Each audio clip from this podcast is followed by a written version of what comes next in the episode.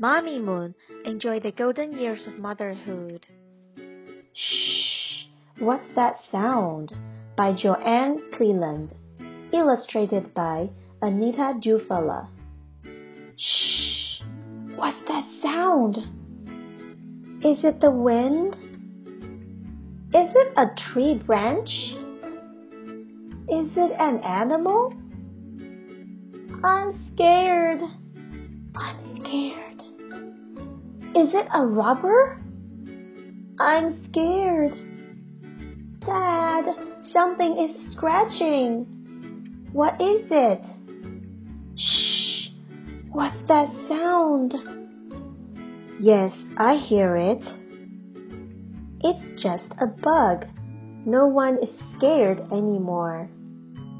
Boys and girls, please answer the following questions and talk to your parents. What was making the sound in the story? Who was scared? Have you ever heard a noise that scared you? Quiz time! Number one. What is the setting of the story? Nighttime at a girl's house or nighttime in the forest? That's right. Nighttime at a girl's house. Number two. What is the problem? The girls are scared of a noise or the girls can't get to sleep? That's right.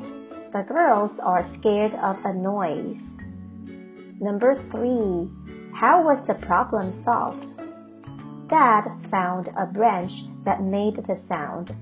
Or Dad found a bug that made the sound. The answer is Dad found a bug that made the sound. Were you right?